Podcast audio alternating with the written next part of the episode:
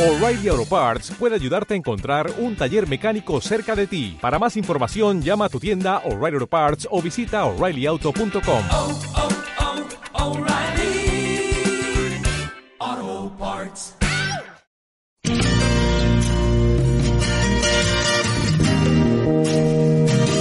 Aquí comienza Pasaba por aquí con Alberto Alonso.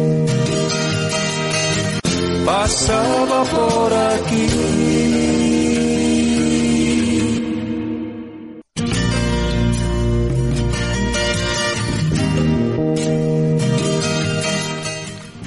Hola amigos, comienza un nuevo programa de Pasaba por aquí, que se emite todos los martes de 8 a 9 de la noche. Como finalidad tiene acercar la actualidad y el día a día de nuestra región con información de primera mano, ser el altavoz y dar la oportunidad a todas las personas que en otros foros no son tan escuchados y sufren diariamente barreras. Para ello vendrán una vez al mes técnicos de distintas áreas de la Confederación COCENFE, dedicando también programas que nos hablarán del deporte asturiano sin olvidar nuestras raíces y nuestra cultura, la esencia de un pueblo. Además también dedicaremos este programa para conocer a nuestros políticos asturianos, saber su lado más personal, conociendo también su enfoque y qué proposiciones plantean cara a nuestra región. Como bien sabéis, amigos, la industria asturiana se desangra. Ningún plan de choque al respecto. Añadido a esto, la hostelería sufre su mayor crisis, con 350.000 empleos destruidos en toda España. El futuro del comercio de barrio y de la ciudad se encuentra en la UCI, sin solución a corto o medio plazo. Como sabéis, el programa se emite en las emisoras 106.1 y 91.5 de tu FM. También lo podéis escuchar en la web www.apqradio.es. A los mandos del control técnico, nuestro compañero Fran Rodríguez y quien os habla, Alberto Alonso. Ahora relajaros y disfrutad, amigos. Comenzamos un nuevo programa, tu programa. Pasaba por aquí.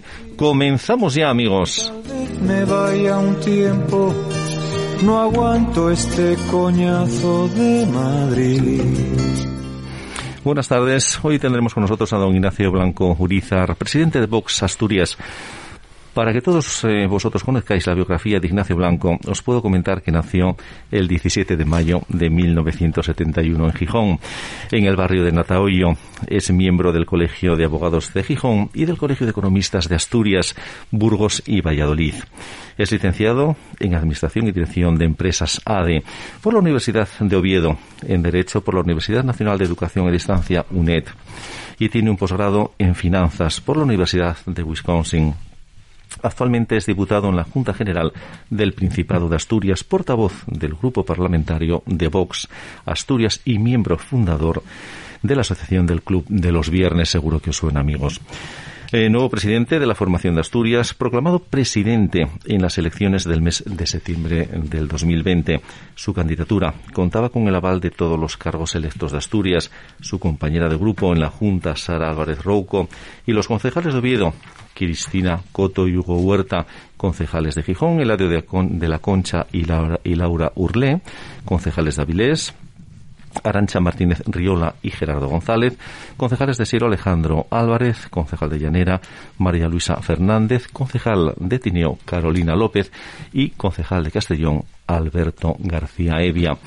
Buenas tardes, Ignacio. Gracias por estar aquí con nosotros, que sé que tienes una agenda como muy, muy apretada y te agradecemos doblemente tu presencia aquí en APQ Radio en este programa Pasaba por aquí. Pues muchas gracias a ti, Alberto, y la verdad que ya me ya puedo dejar la política tranquilamente porque con la presentación que me has hecho ya he cumplido.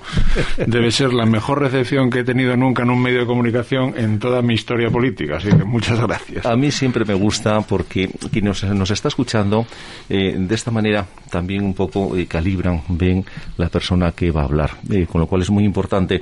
Y sobremanera hoy por hoy, Ignacio, que queremos, luchamos, decimos siempre en nuestras tertulias de los miércoles, que queremos políticos con formación, que queremos políticos eh, no de profesión, que sean gestores, que queremos políticos que aporten, que sumen, Por lo tanto, para mí es un orgullo, es un placer realmente poder hablar de tu currículum, porque tienes currículum, Ignacio.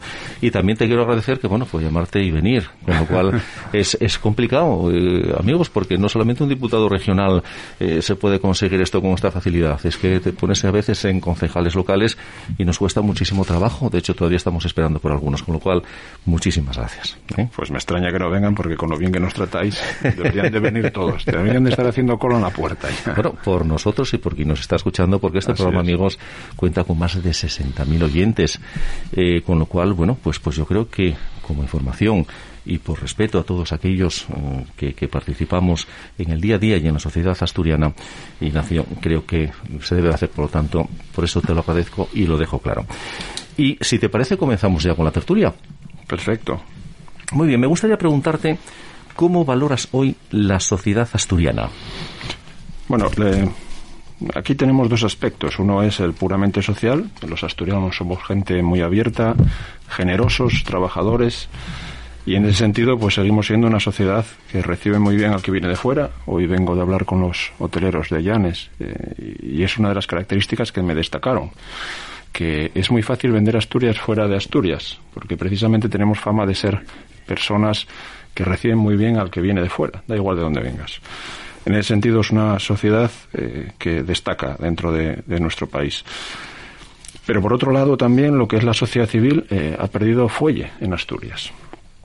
Tenemos la tasa de actividad más baja de toda España en Asturias. Una de cada tres personas que viven en Asturias tiene más de 65 años y no porque haya más mayores que en otras regiones, sino porque los jóvenes se van. Entonces se desequilibra la población. Se incorpora a trabajar una persona por cada dos que se jubilan en Asturias. Tenemos el cierre de las térmicas, la deslocalización de la industria, eh, tenemos los problemas ahora en hostelería, en empresarios de todo tipo, no solo hosteleros, hasta los guías de montaña tienen suspendida su actividad. Qué, cosa tan absurda. Un guía de montaña que va con dos personas caminando por el monte, pues no puede ejercer su actividad con las medidas del gobierno del Principado de Asturias. Tenemos una renta efectiva en Asturias que es un 3% superior a la media nacional, pero tenemos un 12% menos de PIB que la media nacional, debido también al efecto de las pensiones otro de los, otro de los muchos, eh, de las muchas ventajas con las que contó el Partido Socialista y que no supo aprovechar. Tenemos unas transferencias estatales vía pensiones muy superiores a la media nacional. Eso fue otro colchón que no se supo aprovechar aquí en Asturias. Hemos tenido tantos colchones que no ha sabido aprovechar el Partido Socialista que me resulta extraño que se le den tantas oportunidades a los gobernantes socialistas en Asturias, porque somos la región más pobre de todo el norte de España. Y la única diferencia con el resto de regiones es que aquí llevan más de 30 años gobernando el socialismo, algo que no se produce en toda la cornisa cantábrica y, por supuesto, tampoco se produce en Cataluña. Entonces, lo único que tendríamos que cambiar no es a la sociedad asturiana, sino a los gobernantes que llevan gobernando Asturias tanto tiempo y en tan mala dirección. Estupendo, pues te lo, te lo agradezco. Yo creo, amigos, que más claro eh, no, más alto puede ser, pero tampoco hace falta gritar, ¿no? Cuando, se, cuando a uno le, ampara la razón, realmente con los argumentos ¿eh? Eh, son más que suficientes. Me gustaría preguntarte también, ¿cuál es hoy por hoy la salud actual de Vox y qué papel representa hoy su partido en la sociedad asturiana?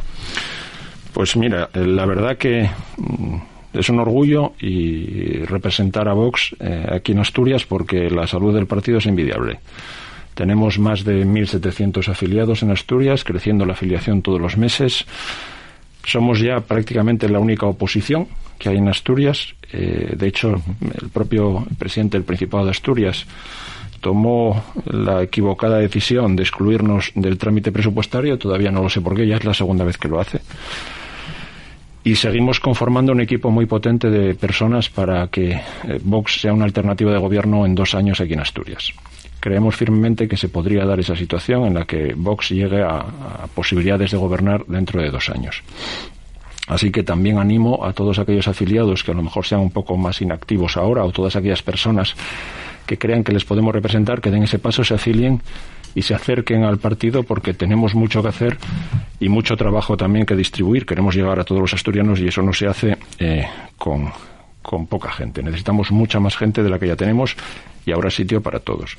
Y me gusta mucho que estamos llegando, estamos llegando a la sociedad asturiana cada vez tenemos menos tiempo para atender las demandas, eh, se nos demanda constantemente, eh, tanto en los municipios, que Arancha os lo dirá aquí y Gerardo también, como a nivel de Principado, y la sociedad está recibiéndonos en Asturias con los brazos abiertos.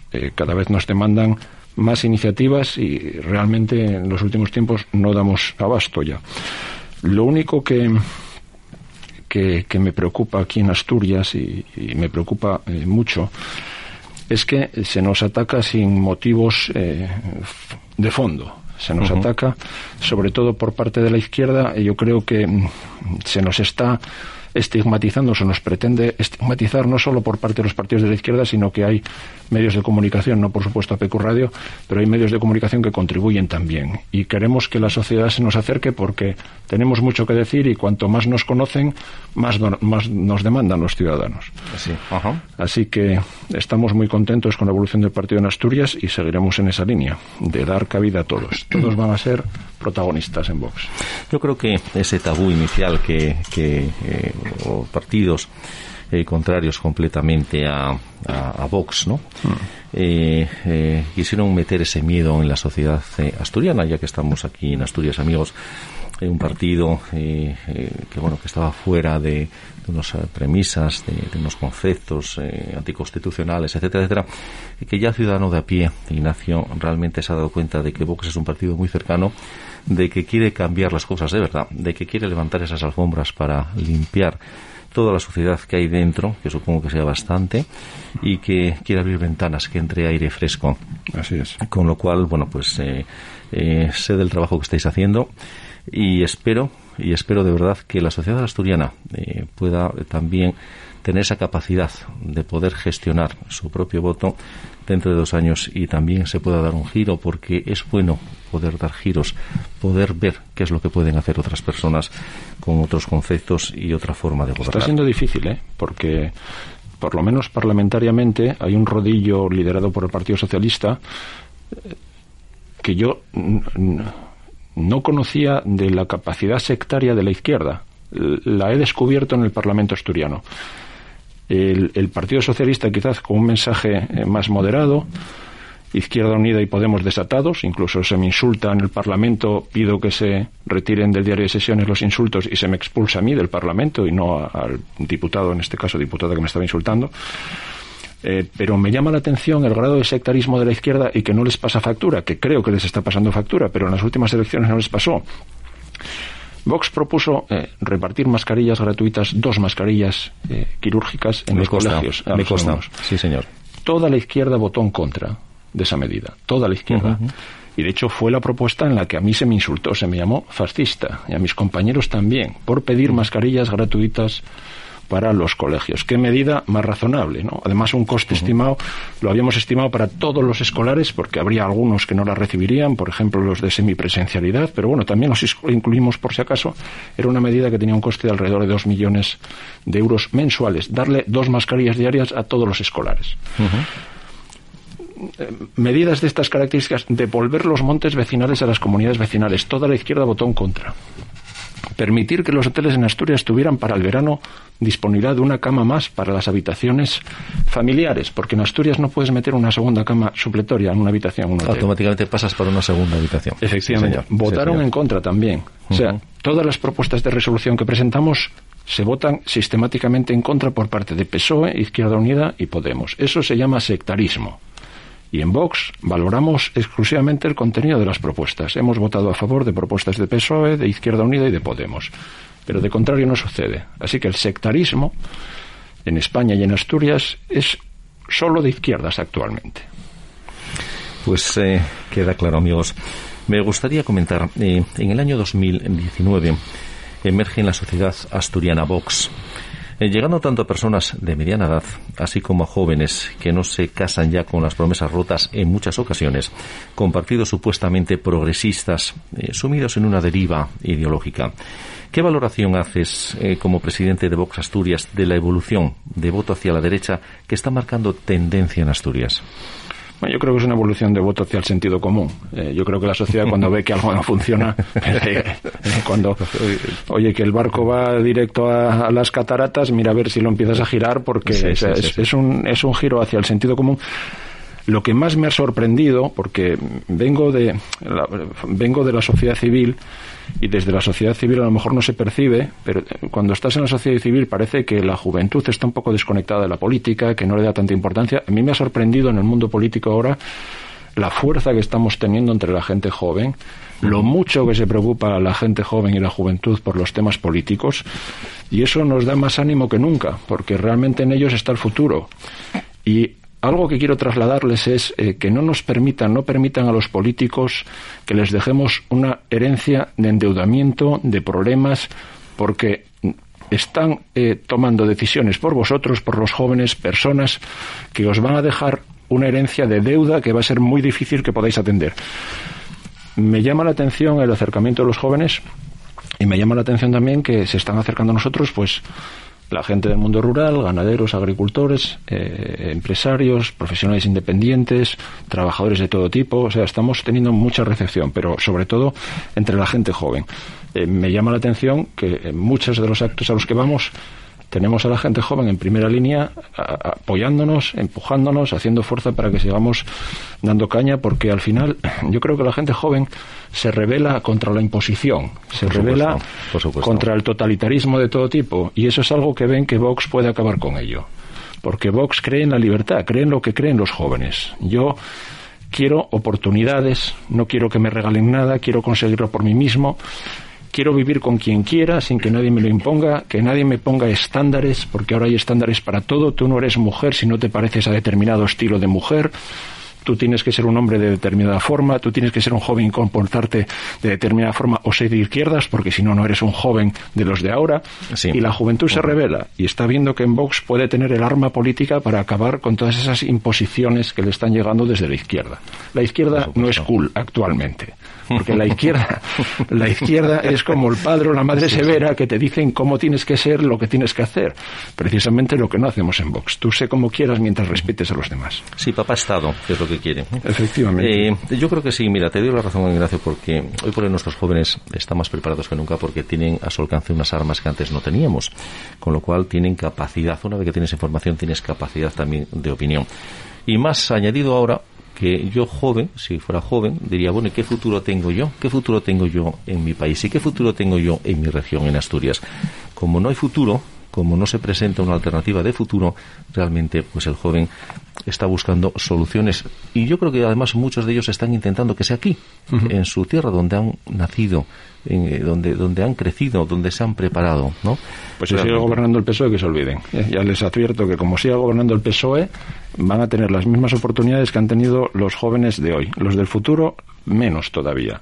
Pero bueno, yo creo que está en sus manos poder cambiarlo y convencer a sus padres y a sus abuelos que cambien su voto en las próximas elecciones. Eso está también a la mano de los jóvenes. Eh, no solo los padres y los abuelos influyen en el voto de los jóvenes, sino que los jóvenes influyen en el voto de los padres y de los abuelos y de las abuelas y de las madres también. Con argumentos y hoy por hoy, amigos, creo que hay muchos. Me gustaría preguntarte una vez en las instituciones, eh, ya nos has comentado algo antes también, ¿verdad? Eh, has observado un cierto sectarismo, ya nos lo has comentado realmente, derivado de la etiqueta de ultraderecha que sectores malintencionados han colgado sobre tu formación. Nos has contado además un caso que has tenido reciente, que además de sufrir pues bueno, pues una serie de, insultos, además con derecho a réplica, ha sido expulsado de la Junta General, en una sesión de la Junta General del Principado. Y ante esto, ¿qué, ¿qué, se puede hacer por la vía de la legalidad? Eh? ¿Qué se puede hacer? Bueno, por la vía de la legalidad eh, se valoró presentar un recurso de constitucionalidad a la expulsión de ese pleno porque determinó luego unas votaciones. Eh, y por la vía de la legalidad eh, hay poco que hacer cuando se ampara determinados comportamientos por parte de la presidencia de la Junta General del Principado de Asturias. Hay poco que hacer. Hay, que, hay mucho que hacer dando ejemplo y con un comportamiento como tenemos respetuoso con todos los diputados nosotros, mi compañero y yo en la Junta. Pero bueno, como ya os comenté, me ha sorprendido enormemente el sectarismo de la izquierda. Da igual que se propongan cosas que benefician a los asturianos. Si viene de Vox se va a votar en contra. Y eso es algo que hay que cambiar. yo cuando el presidente del Principado habla de diálogo y de cercanía y de buscar consensos, y sistemáticamente el Partido Socialista vota en contra de cuestiones que son beneficiosas para la sociedad asturiana, me acaba demostrando que no es más que una máscara. El diálogo, eh, lo tiene muy aprendido ya, lleva muchos años en política, pero el diálogo, esa, ese, ese mensaje de diálogo no es más que una máscara para luego hacer precisamente lo contrario. Pero me ha sorprendido también, quizá más, el sectarismo de la prensa, en términos muy amplios. Yo tengo información de periodistas que me odian sin conocerme simplemente porque soy el portavoz de Vox. Porque en la prensa, ciertamente, hoy hay pocos periodistas y muchos opinadores. Es como en el fútbol. En el fútbol hay muchos, muy pocos entrenadores y muchos opinadores también. Y en la prensa creo que hay mucho opinador que opina sin, sin, sin fondo. Sí, de oídas, porque escucharon, porque leyeron, porque les dijeron. O porque no eres de su equipo. Porque no eres de su equipo. como no viste su camiseta, da igual lo que digas o lo que hagas, que eh, e, para ese periodista eh, es, tienes, estás tachado. Yo siempre el ejemplo que pongo, tú lo acabas de decir esto. Yo siempre digo, mira, en este país o somos de BMW o somos de Mercedes.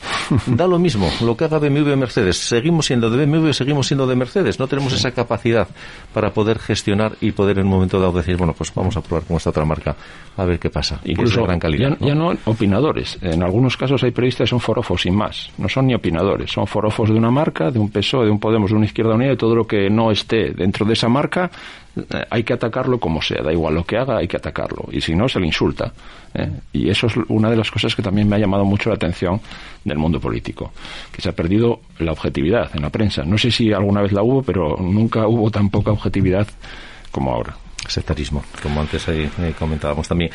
Esta pregunta es importante para todos aquellos que nos estén escuchando. Me gustaría preguntarte, Ignacio, si es posible un futuro acuerdo de la derecha asturiana para poder gobernar y así poder desbancar el último bastión socialista? Mm. Vaya pregunta, ¿verdad? Sí, sí. Ojalá, yo creo que habría que partirla en dos. Pues la partimos en dos. ¿Crees que es posible? ¿Quién está en la derecha en Asturias? Esa primera pregunta. ¿Podemos ir descartando? Ciudadanos, no. Ya se ha entregado en brazos del Partido Socialista. Sí, sí, sí, verdaderamente ya creo que ha sido muy clara, arrimadas ya, eh, con lo cual... Foro eh, parece que no porque tenemos a, una parte de foro aprobando los presupuestos con los brazos abiertos y ofreciéndose incluso a negociar la oficialidad. O sea que esa parte tampoco parece que esté a la derecha. Sí, sí. Nos quedaría algo de foro, pero no es la parte oficial ahora mismo. Y nos quedaría el PP y sobre todo Vox. Pero el PP de verdad está a la derecha. Ojalá haya un pacto, ¿eh? Yo ojalá haya un pacto en la derecha o acuerdos en la derecha para que se pueda desbancar al Partido Socialista por Vox no será, pero creo que el que ha cerrado la puerta, si es que se puede considerar al PP en la derecha, porque sí lo estuvo eh, Pablo Casado en su campaña para la presidencia del partido, pero desde aquella campaña hasta ahora creo que ha Casado ha girado mucho hacia la izquierda creo que está buscando un electorado también centro izquierda. Está todo el mundo en el centro izquierda. No hay tanto votante ahí. Va a haber más partido que votantes en el centro izquierda. Cierto, cierto es. Eh, ahora mismo como ciudadanos eh, vemos que se nos está viniendo abajo. Realmente, bueno, pues todo el mundo quiere ocupar ese puesto que va a dejar eh, libre ciudadanos. Pero bueno, yo creo que, que hoy por hoy, más que nunca, el, el discurso debe de ser claro dónde estamos, qué queremos y quiénes somos. ¿no? Ese sí pero no mm, eh, de centro derecha con clara vocación europea era algo que decíamos antes y, quedaba muy bien. Ahora tenemos que definirnos dónde estamos. Y a partir de ahí, por supuesto, con Europa, siempre con Europa, que duda cabe, ¿no? Yo le animo al PP que siga en ese camino hacia el centro y que nos deje toda la derecha a Vox. Y entonces será mucho más fácil llegar a un acuerdo de fuerzas de la derecha para gobernar. Cuando Vox tenga todos los votantes de derechas y el PP esté en el centro. Estupendo, muchísimas gracias. Me gustaría preguntarte, las últimas encuestas eh, son muy eh, halagüeñas para tu formación. ¿Qué tres medidas, tómate el tiempo que quieras, estás en tu programa, estás en tu radio, qué tres medidas tomarías si llegaras a la presidencia del Principado? Acaba de temblar las rodillas alguien en el Partido Socialista, ¿eh? en Podemos y en Izquierda Unida, Dios mío. Lucifer gobernando en Asturias, no puede ser, que se comen niños todas las mañanas. Eh, aquí, aquí tendríamos que también eh, partirla en dos, ¿no? Si se producen unas elecciones a corto plazo y todavía en, en un estado de alarma como estamos ahora, o si se producen en un periodo razonable, en la vigencia eh, normal de, un periodo electoral, y ya no estamos en una situación de pandemia. Yo si se produjeran ahora las elecciones, eh, yo de las primeras medidas que adoptaría sería la eliminación de todas las restricciones en cierres perimetrales, hostelería, negocios. Eh, creo que no están surtiendo los efectos sanitarios y se está acabando con la salud de muchas personas por la vía de la economía. ¿no? Yo no sé cuántas personas se habrán suicidado ya porque han quebrado sus negocios ya. Y las que quedan. Y Esas estadísticas no se cuentan, esos fallecidos no se cuentan. Eh, yo no sé cuántos padres de familia han tenido que pedirle dinero a sus padres también para que esos abuelos den de comer a sus nietos. Eh, y una economía que no se sostiene es una economía que acaba no atendiendo tampoco el estado de bienestar. Eh, este, este, círculo de cerrar negocios no, no es eterno. esto tiene unas consecuencias y las tendrá este año y lo veremos. Creo además que no se está eh, reduciendo las tasas de contagio con estos cierres. En Madrid tienen tasas de contagio hoy superiores a las que tiene Asturias, pero es que lleva la hostelería y los negocios abiertos mucho tiempo.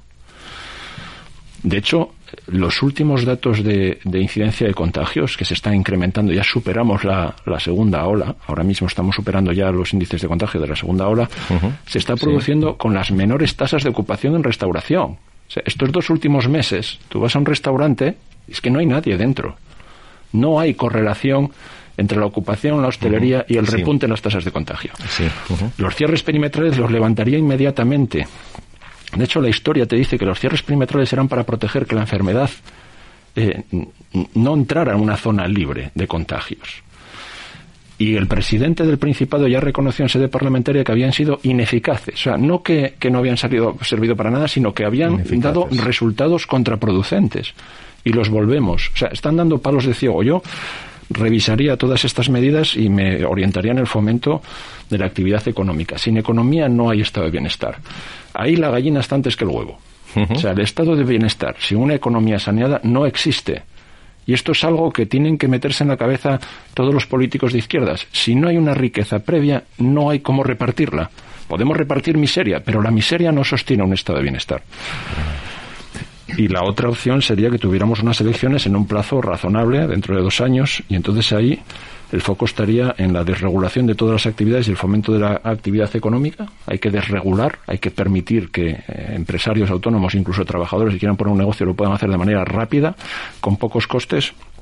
Eliminaría de forma inmediata el impuesto de sucesiones y el impuesto de patrimonios. Quiero que todos los ricos vengan a vivir a Asturias. No quiero que nos quedemos solo los pobres. Yo no sé por qué tenemos tanto miedo de que los ricos vengan a vivir a Asturias. Entonces, eliminemos impuestos de sucesiones y de patrimonio. Por favor, todos los ricos de España vengan a vivir a Asturias. Seguramente conseguiremos todos mejorar nuestra riqueza personal también.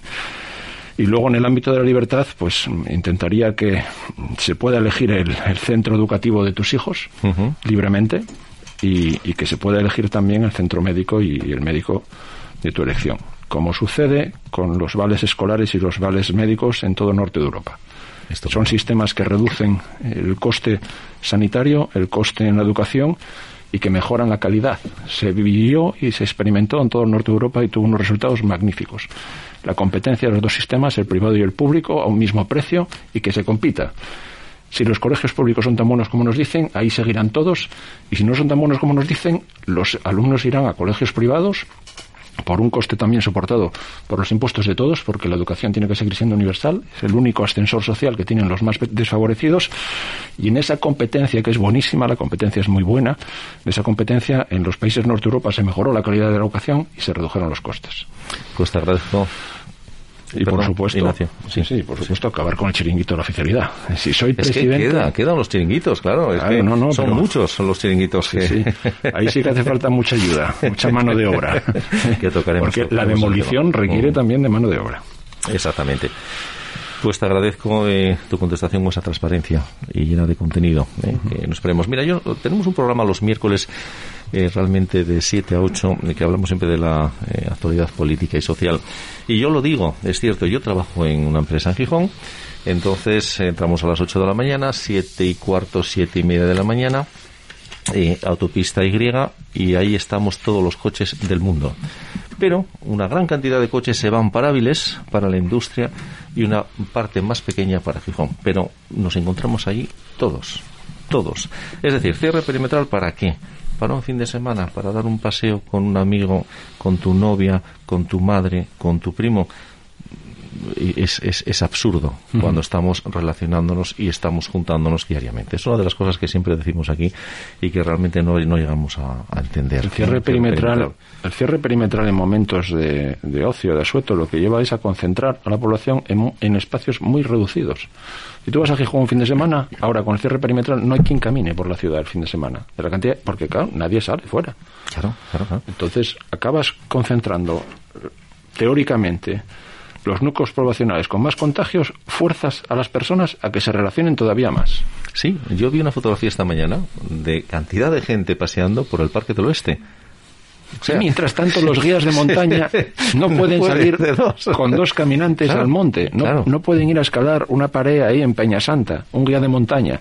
Pero vas al muro de San Lorenzo y con el cierre perimetral pues tendrás una densidad poblacional ahí, yo qué sé, de, de, mil habitantes por kilómetro cuadrado. Es, impresionante. Y otro de los temas que siempre comentamos también cuando entramos o vemos un restaurante, cualquier restaurante, cualquier cafetería, cualquier pub, tienen unas medidas de seguridad altísimas, de sanidad altísimas, con unas distancias de dos metros mínimo, con lo cual ahí vamos a estar más seguros siempre que en cualquier otro sitio, no quiero decir nombres, en los cuales nos juntamos 200 y la madre, que a veces nos chocamos, chocamos con, con etcétera, con las cestas, con lo que fuere, y que nos juntamos, eh, nos masificamos realmente, porque además son horas puntas que salimos de trabajar y que coincidimos casi todos allí, ¿no?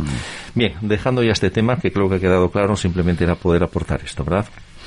Bueno, y ya que estamos en Avilés, motor industrial de Asturias de momento, me gustaría preguntarte, la industria pesada y electrointensiva eh, que vemos eh, cómo día a día se desangra, ¿cuáles a su juicio las causas que están provocando el éxodo de empresas y la falta de competitividad que nos aboca a la sombra de la deslocalización? ¿Cuál es eh, tu opinión, eh, eh, Ignacio, respecto? Bueno, aquí es, evidente que son los costes energéticos y los costes de emisión de derechos de CO2. Eso es evidente. Pero además hay que ser muy concretos en el tema de los costes energéticos porque el coste de producción en España es el equivalente al de Francia o Alemania. O sea, el coste de producción de la generación es prácticamente el mismo. De hecho, bueno, están ahí las estadísticas y los datos de precios. Hubo un pico de precios aquí en España, pero que se redujo muy rápido porque bueno, a principios del mes de enero entraron en funcionamiento todos los ciclos combinados, subió el precio del gas, se tiró mucha demanda porque hubo una ola de frío muy importante y, no hubo lluvia ni viento. hizo mal tiempo también, no había sol, o sea, las renovables no entraron en funcionamiento, que es algo que muchos políticos de izquierda nos acaban de meter en la cabeza, que hay que tener refuerzos para cuando fallan las renovables que puedan entrar refuerzos. Claro, si ahora cerraste las térmicas que el carbón estaba más barato que el gas y te entran los ciclos combinados, que el gas subió de precio porque Argelia cortó el suministro a, Europa y a España, se te dispara el precio de la luz. Y ahora que bajó la temperatura, que subió la temperatura y entró aire, viento, llovió y tal, entraron las renovables y volvió a bajar. Ahora estamos al precio más o menos en producción como Alemania o Francia. El problema son los costes regulados de la factura, los peajes costes de transición energética, costes de compensación, costes de, de, tarifa, todo. El 60% de la tarifa de la luz en la industria son costes políticos, que en Europa se están compensando y en España no. Ese es un grave problema y el otro problema son los derechos de emisión de CO2. Somos el único continente que hay que pagar eh, por derechos de emisión de CO2. Entonces, claro, acaban siendo casi 35 toneladas, por ejemplo, en el acero. Eso no se paga en Turquía. 35 euros la tonelada. Es imposible competir con eso. Y son costes impuestos por políticos, son decisiones políticas, no son las empresas ni las industrias. Entonces, claro, cuando tú tienes que pagar una tarifa de la luz más alta que el resto de Europa, cuando tienes que pagar derechos de emisión de CO2, que solo pagas eh, igual que en Europa, pero cuando tienes un coste de tarifa muy superior a la de Europa, ¿dónde recortas? ¿En empleo? Porque pago en luz, no lo puedo pagar en salarios.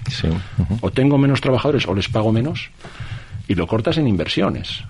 Entonces las plantas empiezan a quedarse obsoletas y una vez que la planta se queda obsoleta y la industria matriz ya la da por amortizada, pues se deslocaliza o se deslocaliza antes. Arcelor está haciéndose ya con el control de ILVA, está negociando un acuerdo con el gobierno italiano, una planta que triplica la producción de Arcelor aquí. Entonces, tenemos un grave problema. Se han cerrado plantas de Arcelor en, en Bélgica. Sí. Entonces, yo creo que la industria asturiana, por culpa de decisiones políticas, eh, yo lo veo ya como un zombie. Sí, envejecida realmente. Es un muerto No es- viviente si sí. no cambian mucho las cosas. Es Sí, como la película sí. de los otros, que todos sabíamos que estaban muertos, menos los propios protagonistas. O sea, siguen caminando, pero si no cambian mucho las cosas, la industria en Asturias se deslocalizará. Porque el mundo es muy grande y en ningún sitio como en España ahora mismo los costes de producir para la gran industria son tan altas. No hay ningún lugar en el mundo en el que el coste de producir sea tan alto ahora mismo como en España. Y eso trae consecuencias y las deslocalizaciones se van a producir. Tenemos en Europa las mayores restricciones medioambientales que hay en todo el mundo. Tenemos los convenios laborales más estrictos de todo el mundo. En Europa, bueno, y en España y en Asturias todavía más. Que yo no digo que sea malo eso, ¿eh? pero tenemos que asumir las consecuencias Por de todo eso. que sí. Pero menos competitivos de entrada. eh, Tenemos el coste de la electricidad más alto prácticamente de toda Europa. Y tenemos unos costes de emisión de, de CO2 que no se pagan en el resto del mundo. O sea, Sí, sí. ¿de verdad me, me dice un gobernante del Partido Socialista que va a venir a instalarse alguna industria pesada o electrointensiva a Asturias? Nunca se va a venir ya a instalar aquí. Cuando tú decides una inversión desde Pensilvania, Sudáfrica o la India, ¿de verdad tú crees que en el mapa se enciende la luz verde de Asturias? Mira, allí tenemos que invertir. No, precisamente de lo que se enciende ahí es una luz roja. Claro, claro. Vamos a valorar, a ver. Y, y el problema de los que no quieren venir a invertir aquí es que los que ya están invertidos quieren irse. Porque hay otros sitios en los que pueden producir con costes menores. Entonces, o, o mejoramos y reducimos los costes energéticos, o va a haber una deslocalización segura. Porque además, el Estatuto de Electrointensivas que se aprobó recientemente, pues. De hecho, perjudica a las electrointensivas respecto a las que no son tan electrointensivas. Por supuesto, pues si se nos va la industria pesada, digamos que es ya la arma, eh, que, que el arma, perdón, que nos queda realmente para que empresas, satélites alrededor, de mano de obra no solo directa sino indirecta, y podamos seguir siendo una región industrial, eh, pasaríamos por un momento ya. Mira, pero el, el tema es tan grave que los peajes de acceso a redes de distribución eléctrica en Asturias son más altos que en el País Vasco. O sea, ni, ni siquiera dentro de España la industria asturiana paga la misma electricidad que se paga, por ejemplo, en el País Vasco. Increíble. Tenemos unos accesos a redes de distribución más caros que las industrias del País Vasco, pero se hicieron así por tramos de potencia y mayoritariamente se eligió un tramo de potencia de acceso a redes de distribución en el País Vasco que los beneficiaba. Pero se nos fijó a nosotros una tarifa parecida, pero nosotros teníamos una potencia instalada distinta a la del País Vasco. Acuerdos políticos que perjudican siempre a Asturias. Como sucedió con el Estatuto de Electrointensivas que se diseñó expresamente para beneficiar a las industrias catalanas. Eh, después eh, nos vemos, pues, pues eso, un poquito muy desfa- desfavorecidos respecto a otras regiones, eh, País Vasco, por ejemplo, eh, las Vascongadas o bien Cataluña, ¿no? Asturias está quedando ahí, Asturias está quedando olvidada. Por eso, amigos, hoy más que nunca tenemos que pensar eh, a la hora de, de ese voto mágico maravilloso qué queremos no solamente para nosotros como presente, sino para nuestros hijos como futuro, qué queremos dejar en, en esta en esta sociedad, ¿no? Hay queremos tanto. ofrecer, ¿verdad? Hay tanto por hacer. El monte en Asturias. Comparas la explotación maderera que hay en Galicia y que hay en Asturias y solo tienes que tomar una foto aérea ahí en la, en la- en la frontera con Galicia y ves cómo se explota el monte ahí. Los montes todos cedidos a las comunidades vecinales explotados de verdad mejoraron casi en 3.000 euros al año la renta per cápita de esos pueblos. Aquí en Asturias no se deja explotar el monte. No te dejan ni quitar la leña que cae a los ríos. Sí, sí, sí, es increíble. Es absurdo. increíble. no puedes tocar el cauce de un río, incluso para mejorarlo. No puedes consolidar una ribera y evitar que el nalón te lleve la plantación puesta entera de kibis. No puedes, está prohibido consolidar una ribera de un río. O sea, no se permite aprovechar los recursos que tenemos. ¿Por qué no se permite, por ejemplo, en determinadas zonas que se plante el nitens, que es una variación del eucalipto que no rebrota y crece hasta los 1.300 metros de altitud? En Asturias solo se planta el globulus, que es más dañino porque rebrota y solo crece en la franja costera hasta los 300 metros. ¿Por qué no se permite a los ganaderos y a los agricultores que tienen que tener varias actividades para poder tener una renta final de mes que puedan explotar sus montes plantando nítens? Que es una planta más, es una plantación Sí, más. sí, ¿no? No se les permite. En Galicia sí. Sí, una pieza más de negocio para ellos, de, de recursos económicos. Y la papelera de Navia podríamos estar abasteciendo la entera desde Asturias. Pues no, una gran parte de la demanda de madera viene desde Galicia, porque allí se les permiten cosas que aquí no. No somos capaces de que nos permitan aprovechar nuestros recursos, son muchísimos, y de manera sostenible además. Yo creo, amigos, que está quedando todo como muy claro. Ya que estamos entrando en materia y creo que ya estamos fuertes, ¿eh? eh quería preguntarte, Ignacio, eh, como de todos he sabido eh, cómo os postuláis y cómo se postula Vox realmente con la cooficialidad del Bable, ¿no? Para que los oyentes entiendan las consecuencias del Bable eh, como lengua oficial en nuestra región, ¿a qué nos enfrentamos? ¿Cuál es el coste real de la cooficialidad del Bable para nuestra región y en este momento? Eh, tenemos que partir de la base de que lo que se pretende vender ahora es la cooficialidad amable, algo que no existe. ¿eh? Claro, no te van a decir que va a ser una cooficialidad agresiva, porque entonces no la votaría nadie. Entonces te van a decir que es una cooficialidad amable, pero eso empezó en Cataluña hace 40 años. Eso fue hace 40 años en Cataluña y mira lo que tenemos ahora. No hay oficialidad amable, porque la oficialidad lo que supone es imposición, lo que hablábamos antes de libertad de los jóvenes. La oficialidad es un capricho de unos pocos de obligarnos a los demás a entenderles en lo que ellos quieran hablar, porque ni siquiera es algo que en los pueblos se hable. Yo, algún miembro de algún sindicato agrario me dijo que había ah, borrado a sus hijos de la clase de lengua asturiana porque no, era lo que se hablaba en casa. Claro. Una persona del Occidente. Eh, es la, imposición, sin más. De hecho, las discusiones que yo tuve en la Junta General del Principado de Asturias con este tema, tú puedes hablar en el idioma que quieras. Pero como una mera norma de educación, si yo no te entiendo, por favor, dirígete a mí en un idioma que hablamos los dos, que es el español. Yo no pretendo ir a Inglaterra y forzar a un inglés a que me entienda hablando yo en español, y es lo que se pretende hacer con la lengua es que tú que no quieres aprenderlo, ni lo entiendes, ni lo hablas, por narices, ahora vas a tener que aprenderlo, entenderlo y hablarlo, porque va a ser vehicular en la escuela, si es oficial. Todos los niños van a tener que aprenderlo, todos. Todos los funcionarios van a tener que aprenderlo, todos. Y que no los engañen, porque todos lo van a tener que aprender. Porque hay varias resoluciones ya del Tribunal Constitucional que dicen que la Administración cuando se dirige al ciudadano, no tiene por qué anticipar si el ciudadano quiere que se, que se dirijan a él en bable o en español. Tú como administración no tienes que anticiparlo. Entonces habría que traducir todos los documentos en los dos idiomas, como se está haciendo en el País Vasco. Porque la administración no tiene que anticipar que tú hablas bable o no lo hablas. Entonces, en la, en la, ahora mismo se destinan a promoción del asturiano, que es más, porque bueno, hay partidas que no aparecen ahí, pero se destinan más de dos millones de euros al año a promoción del asturiano a día de hoy. 850.000 Dos millones a día de hoy. Al año. año. Dos millones año. Eso es. Sí, señor. Solo normalización lingüística, que todavía no sé lo que es, la normalización lingüística, pero bueno, eh, 850.000 euros. Digamos usted que puede hacer una empresa de unos cuantos trabajadores con 850.000 euros al año. Pero bueno, la oficialidad supondría, según incluso los defensores de la oficialidad, alrededor de entre 20 y 25 millones de euros al año. Y nosotros tenemos hecho estudios que podría llegar hasta los 70 millones de euros al año, porque es que hay que dar formación a miles de personas.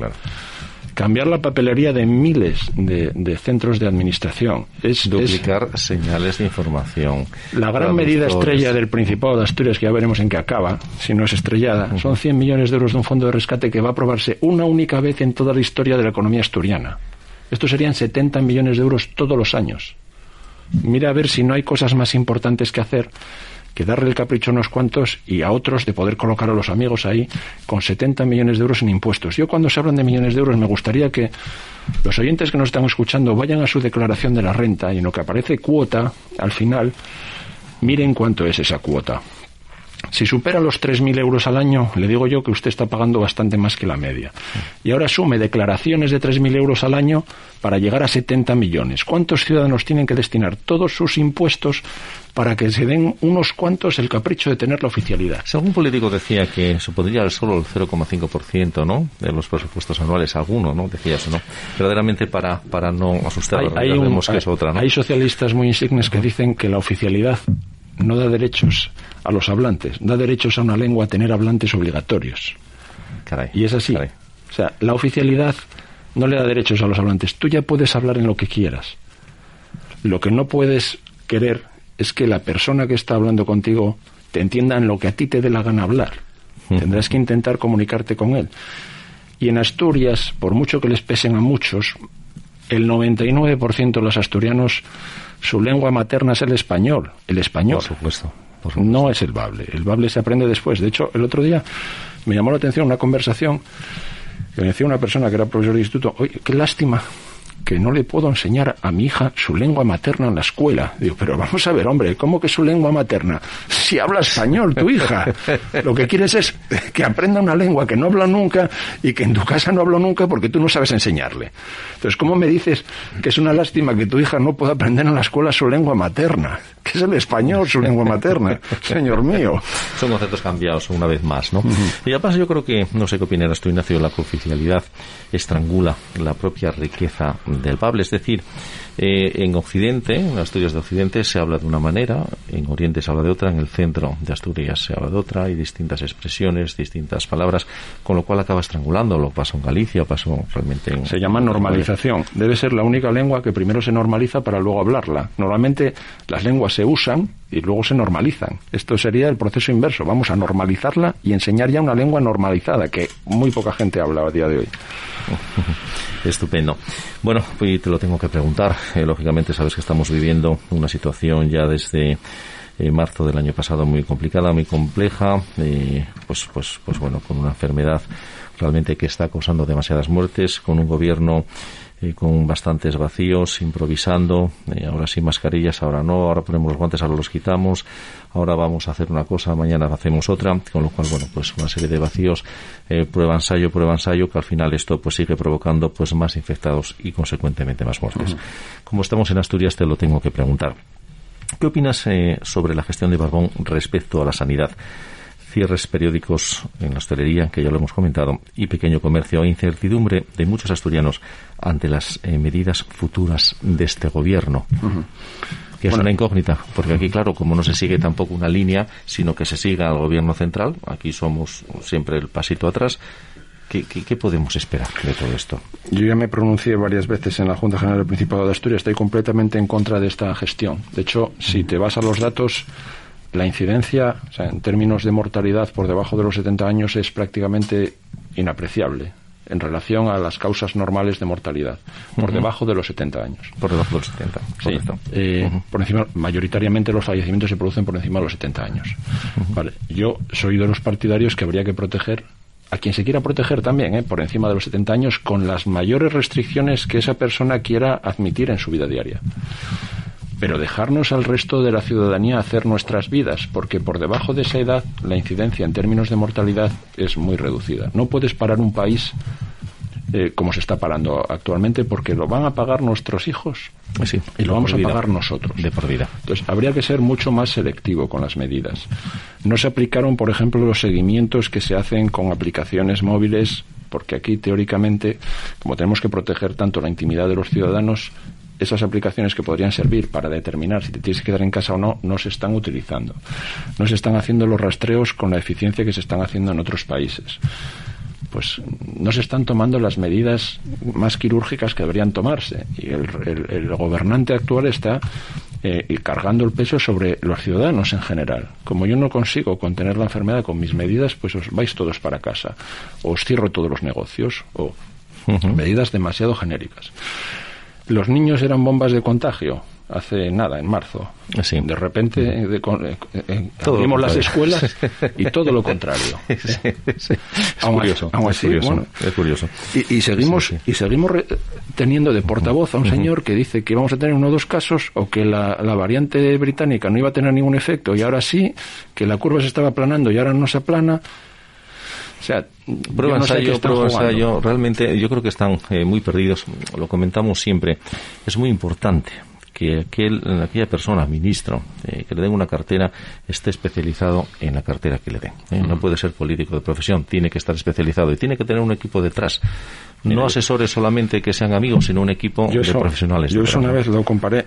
un país es muy complejo. De hecho, un país salvo que lo dejes en manos de los ciudadanos, es muy difícil de gobernar. De hecho, muchas veces los gobiernos molestan más que ayudan. ¿eh? Hoy nos lo decían unos empresarios en Llanes, decían, mira, si desaparecería toda esta consejería nos haría un favor, que nos dejen trabajar tranquilamente porque lo único que hacen es eh, entorpecer nuestra actividad.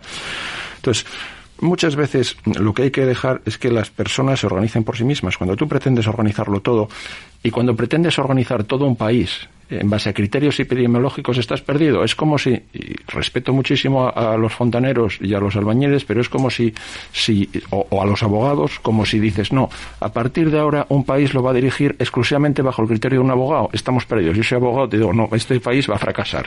o sea, el país es muy, o, si digo, no, el país ahora lo va a dirigir un, un especialista en fontanería y se van a tomar todas las decisiones en función de las decisiones de un especialista en fontanería. Pues no, ahora estamos con las decisiones de un epidemiólogo. Entonces, un epidemiólogo dirigiendo un país es un fracaso absoluto, como lo sería un abogado dirigiendo bajo criterios estrictamente jurídicos o un fontanero dirigiéndolo bajo estrictos criterios de fontanería. Un país y una sociedad es tan compleja que no la puedes dejar en manos de una sola especialidad. Por supuesto. Y el presidente del Principado de Asturias quiere convencernos que un solo especialista en una sola materia va a conseguir los equilibrios que necesita toda una sociedad para salir adelante. Y los equilibrios no se pueden conseguir solo cuando pesa todo en un lado y no pesa nada en otro. Estupendo. Muchísimas gracias. Eh, me gustaría eh, preguntarte, mm, ya que Asturias, si es cierto, antes lo comentábamos al comienzo de la entrevista, eh, sufre una caída de nacimientos constante, mm. provocando el hundimiento desde hace décadas de un invierno demográfico, con consecuencias económicas y sociales nefastas. Eh, ¿Crees que es posible contener esta tendencia? Y si es así, y si es así, si es posible, que es complicado, pero si es así, ¿qué medidas propone Vox para fomentar la natalidad? El problema de la natalidad es la falta de oportunidades entre la generación que puede tener hijos. Eh, yo lo ponía en un símil, es como echar semillas al campo a la de un palomar. Como no pongas un espantapájaros en medio, no te crecerá nunca nada ahí. Entonces, o generas oportunidades de trabajo en Asturias, o por mucho que inviertas en cheques bebé, esos cheques bebé sí podrán generar un incremento de la natalidad. De hecho, hubo un incremento de la natalidad cuando aquel famoso cheque bebé, sí que, que se apreció una ligera incremento de la natalidad. Pero esos chavales se van a acabar yendo. O sea, vas a formarlos aquí, los vas a tener aquí, pero se van a acabar yendo como está sucediendo ahora. Hay que empezar por crear oportunidades en la gente que está en edad de poder tener familia si no tenemos, si no creamos esas oportunidades, no va a haber incremento de la natalidad.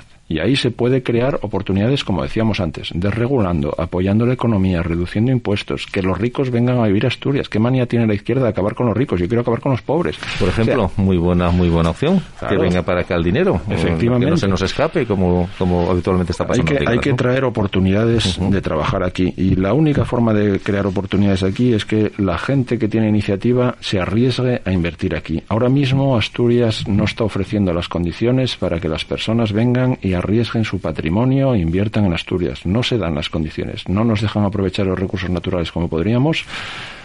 A la industria se la sobrecarga con costes, y al final, no habiendo oportunidades, no va a haber incremento de tasa de natalidad. Tiene que haber oportunidades de trabajo. Si no, la gente no vendrá aquí. Huirán a las zonas donde hay oportunidades de trabajar y tendrán sus hijos allí. Es que eh, eh, hay que empezar por ahí. Oportunidades de trabajo para los jóvenes, evidentemente, ayudándoles eh, a que puedan tener familia y porque lo comentamos siempre, eh, la, grave crisis eh, que comenzó en junio del año 2007 hizo que hemos perdido también una, una generación de oro, ¿no? Eh, profesionales, alicatadores, fontaneros, soldadores, encofradores, etcétera, no hay, se han ido. Nosotros Pero si te das cuenta afecta a todas las profesiones porque luego tenemos muchas carencias de determinadas especialidades de medicina también. O sea, tenemos profesionales como los que comentas tú ahora, pero también profesionales de la medicina que no tenemos especialistas aquí. Y habría que seguir una doble estrategia. Generar el, el ambiente para que haya oportunidades de trabajo y mientras tanto sí que sería partidario de un fomento directo de ayudas a la natalidad, pero tiene que ser una estrategia combinada. Si solo fomentas la natalidad con un cheque, eso es como echar semillas al lado del palomar. Eso no va a funcionar. Tienes que combinar las dos. Una estrategia de largo plazo de cómo creamos oportunidades de trabajo y, mientras tanto, fomentar esa natalidad con ayudas directas. Pero si hace solo el fomento de ayudas directas, se acabó, ¿no? Y para terminar, Ignacio, déjame ser un poco malo. Vale, nos quedan tres minutos, ¿eh? Luego tengo que despedir el programa, más o menos ya te enfoco. Tú imagínate eh, por un momento, un poquito malo nada más. Sí, sí, pero no, no, malo, malo de verdad. me vengo arriba con la maldad. Que el 14 de febrero sean las elecciones en nuestra región, en Asturias. ¿Qué dirías a todas estas personas que nos están escuchando? ¿Qué conceptos les dejarías claro para que tuviesen a su vez claro el día de la votación a quién tienen que votar? Pues yo les diría que si votan a Vox, Vox va a ser la única fuerza política que pueda cambiar el destino de Asturias. El resto ya nos han demostrado que van a ir por el mismo camino de siempre.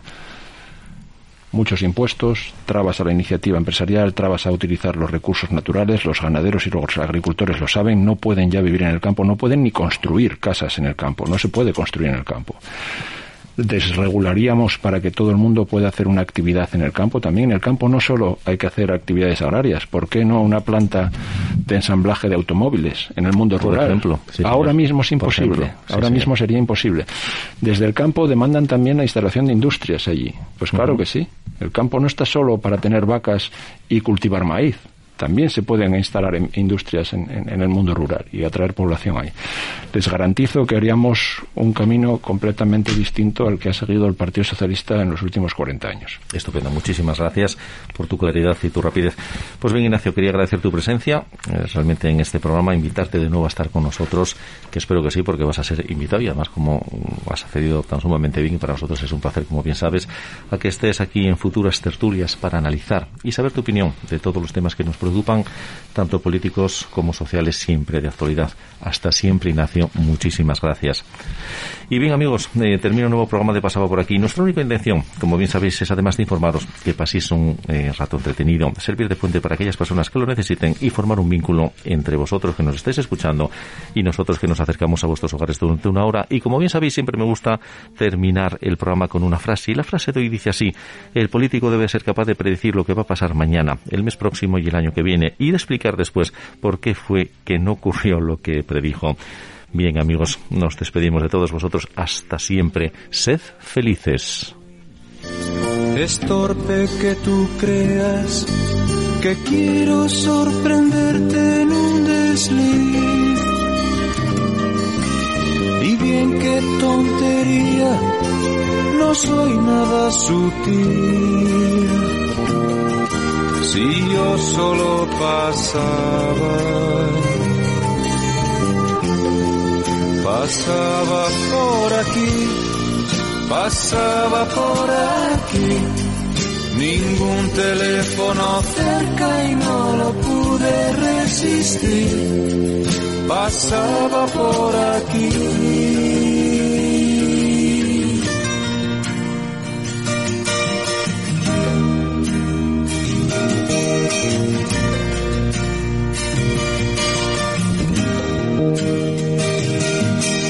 ¿Qué esperas que te cuente? Hay poco que decir. Tal vez me vaya un tiempo. No aguanto este coñazo de Madrid. Te veo muy distinta. Es nuevo ese carmín. Estás mucho más guapa. ¿Será que te embellece ser feliz?